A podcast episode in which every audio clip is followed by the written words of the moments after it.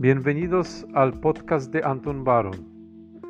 ¿Es posible imaginarse dentro de poco que las personas ya no sean necesarias en la industria de Hollywood?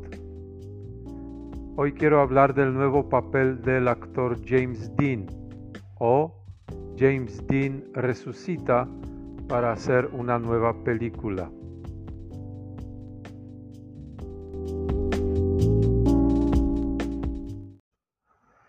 Los productores de la firma Magic City Films durante varios meses buscaron al actor ideal para el papel principal de la película Finding Jack. Por más que en los, Estados Unidos vive una gran cantidad de jóvenes actores, a veces sucede que ninguno de ellos satisface a los productores. Bueno, quizás exceptuando a James Dean, aquel rebelde sin causa, el ícono del cine hollywoodense, inolvidable arquetipo del amante perfecto. Para los dueños de Magic City Film y al mismo tiempo directores de la película, justamente él les pareció el mejor candidato para este papel. Solo había un problema. James Dean, como sabemos todos, murió en un accidente automovilístico en 1965 y desde esa fecha francamente dejó de existir. Al menos dejó de existir el cuerpo que alguna vez le pertenecía. Pero, ¿es realmente el cuerpo de James Dean imprescindible? Se preguntaron esto en un momento dado los productores de Finding Jack y se preguntaron, a lo mejor sería suficiente con una sola forma o imagen de él, una perfecta computacionalmente generada copia, a fin de cuentas, cuando miramos en el cine o por la TV una película, estamos relacionándonos exclusivamente con imágenes en movimiento. Es cierto que antes, para producir semejantes imágenes en movimiento, fue necesaria la materia prima real, un sujeto material y corporal. Pero los tiempos pasan y hoy en día el gigantesco progreso tecnológico permite prescindir de esto. Así pensaron los dueños de la empresa y así lo hicieron, comunicando al mundo en una entrevista que han optado por James Dean.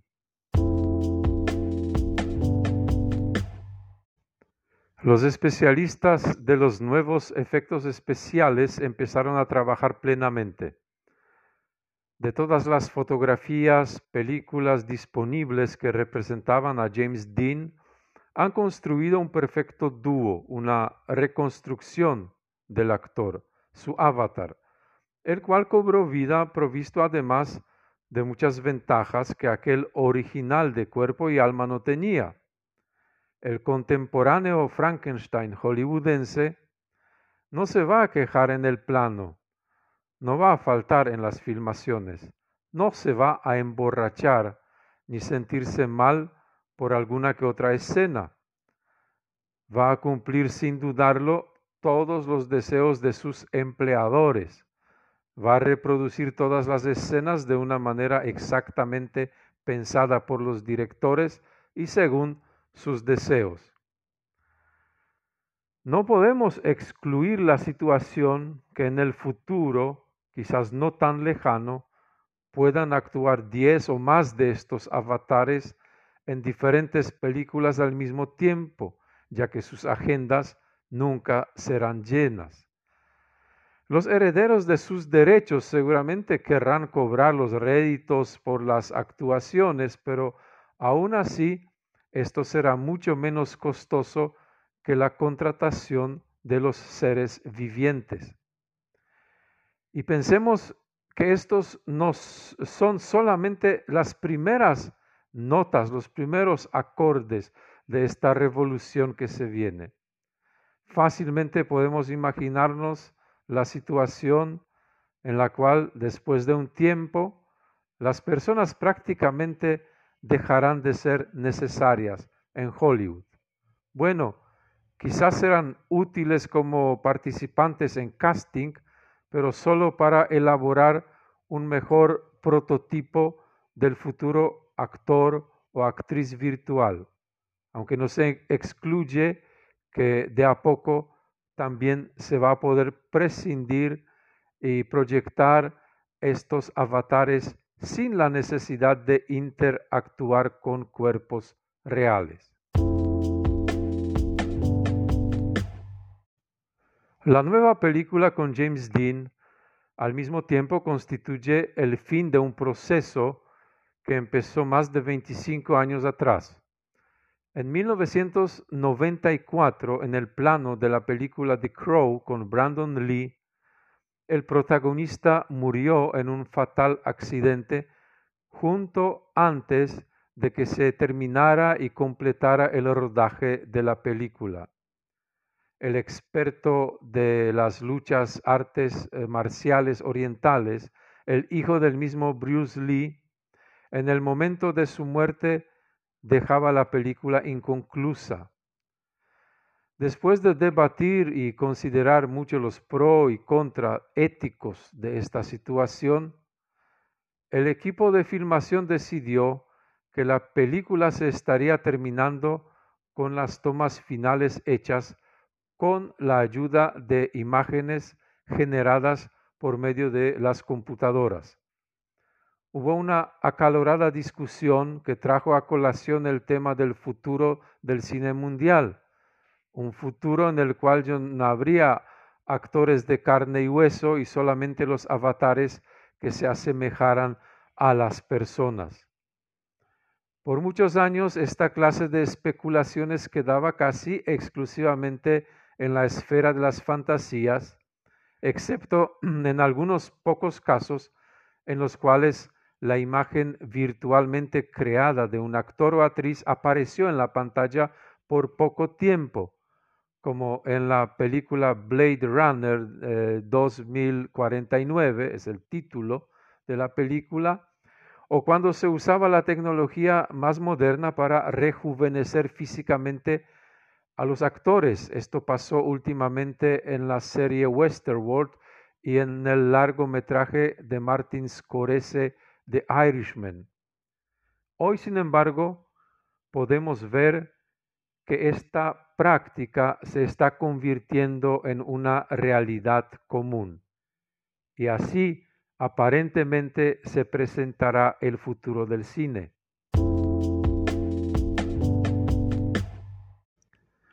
Sin embargo, esta situación no trata solamente del aspecto relacionado con el mundo de las películas es un fenómeno importante con consecuencias sociales, culturales y simbólicas.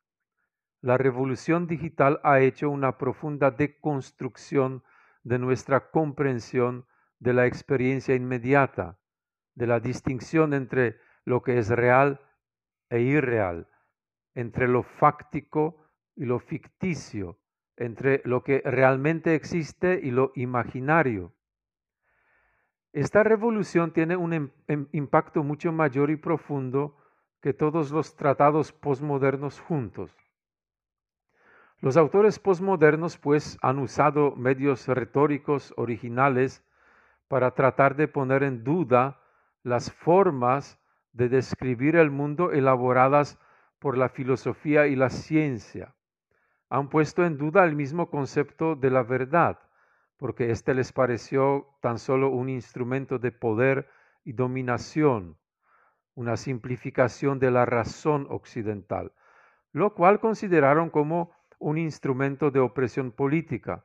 Paradójicamente, estos delineamientos teóricos posmodernos también fueron aplicados con éxito y a la perfección por la extrema derecha. En fin, todos aprovecharon esta dinámica y el impacto de los fake news, las manipulaciones más o menos rebuscadas, consistentes en la reproducción consecutiva, persistente, consecuente de mentiras o medias verdades. entonces se genera un espacio vacío. Queda un vacío después de cuando distinguíamos entre hechos y ficciones, realidades e imaginaciones, mentiras y verdades. Y ahí aparecieron otras fantasías o fantasiosas teorías que compiten en igualdad de derechos con teorías fundadas, en ausencia de criterios objetivos externos de su verificación hace que finalmente gana no aquella opinión o teoría que es capaz de ofrecer los mejores argumentos, sino la que manifiesta más la fuerza bruta.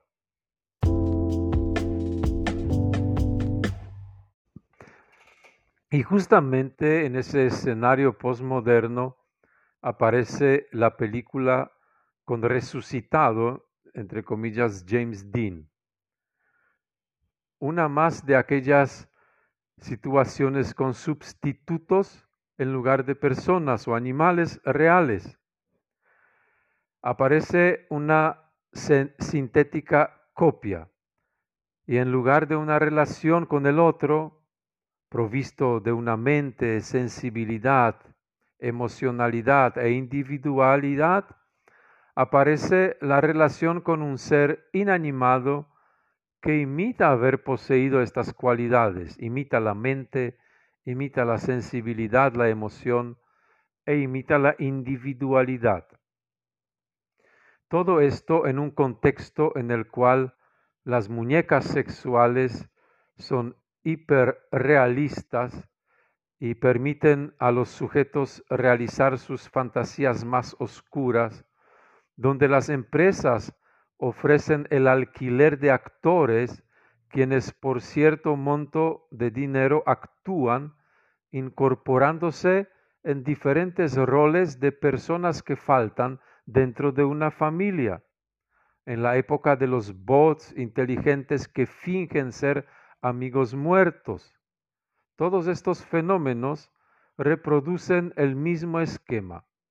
En lugar de una persona viva, aparece el avatar. En vez del vínculo con un ser vivo, surge el vínculo con una copia inanimada. Desde luego, esta clase de tecnología tiene muchas ventajas.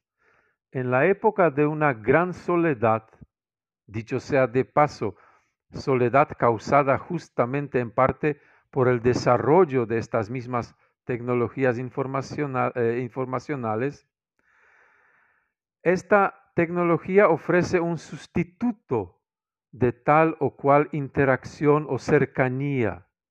Puede traer un poco de consuelo. Parece, sin embargo, que en el fondo se trata de un reduccionismo.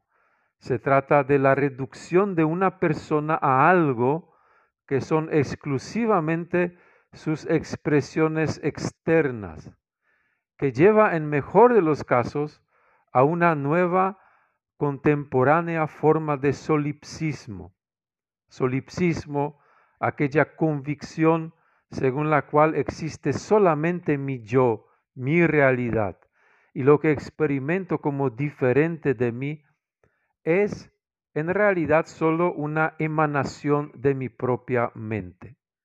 Sumergidos dentro de esta virtual proyección en la cual no se puede distinguir la persona real de su computacionalmente generado avatar, perdemos cada vez más no solamente el sentido de la realidad, sino también la conciencia según la cual nos rodean seres autónomos, capaces de experimentar el dolor, la alegría, personas cuyas existencias, a diferencia de sus representaciones virtuales, son finitas, sujetas al sufrimiento, la vejez y la muerte. Y para cerrar, preguntémonos, ¿realmente queremos mirar en la pantalla a los actores y actrices digitalmente generados Pensemos que durante las proyecciones de películas existe un fenómeno llamado la suspensión voluntaria de incredulidad. Eso viene de un concepto inglés, Willings Suspension of Disbelief. Es decir, se trata de una capacidad nuestra de vivir la ficción, involucrarse plenamente y emocionalmente con lo observado. Es un mecanismo psicológico en el cual somos conscientes de que un actor solamente reproduce a un personaje o un papel ficticio, pero que sin embargo en cierto sentido realmente se incorpora en este personaje, generando intencionalmente ciertas sensaciones y emociones, poniendo en marcha la empatía y la imaginación. Puede ser que dentro de poco ya no podremos distinguir sin el conocimiento previo quién es la imagen generada por computadoras y quién es el actor real. Al igual que hoy, no siempre sabemos si el amable asistente de ventas de una empresa con el cual estamos hablando por teléfono posee un cuerpo físico o es un ente exclusivamente virtual. La diferencia es que un perfecto avatar, por más que reproduzca la realidad de una manera más fiel, no posee la profundidad. Y es precisamente la profundidad una condición necesaria en todo el arte, y no solamente en el arte, en toda relación humana en general. Así que tal vez debemos cuidar de esta relación mucho, en vez de renunciar a ella viendo, viendo nuevas películas con James Dean e incluso con Rita Hayworth, quién sabe.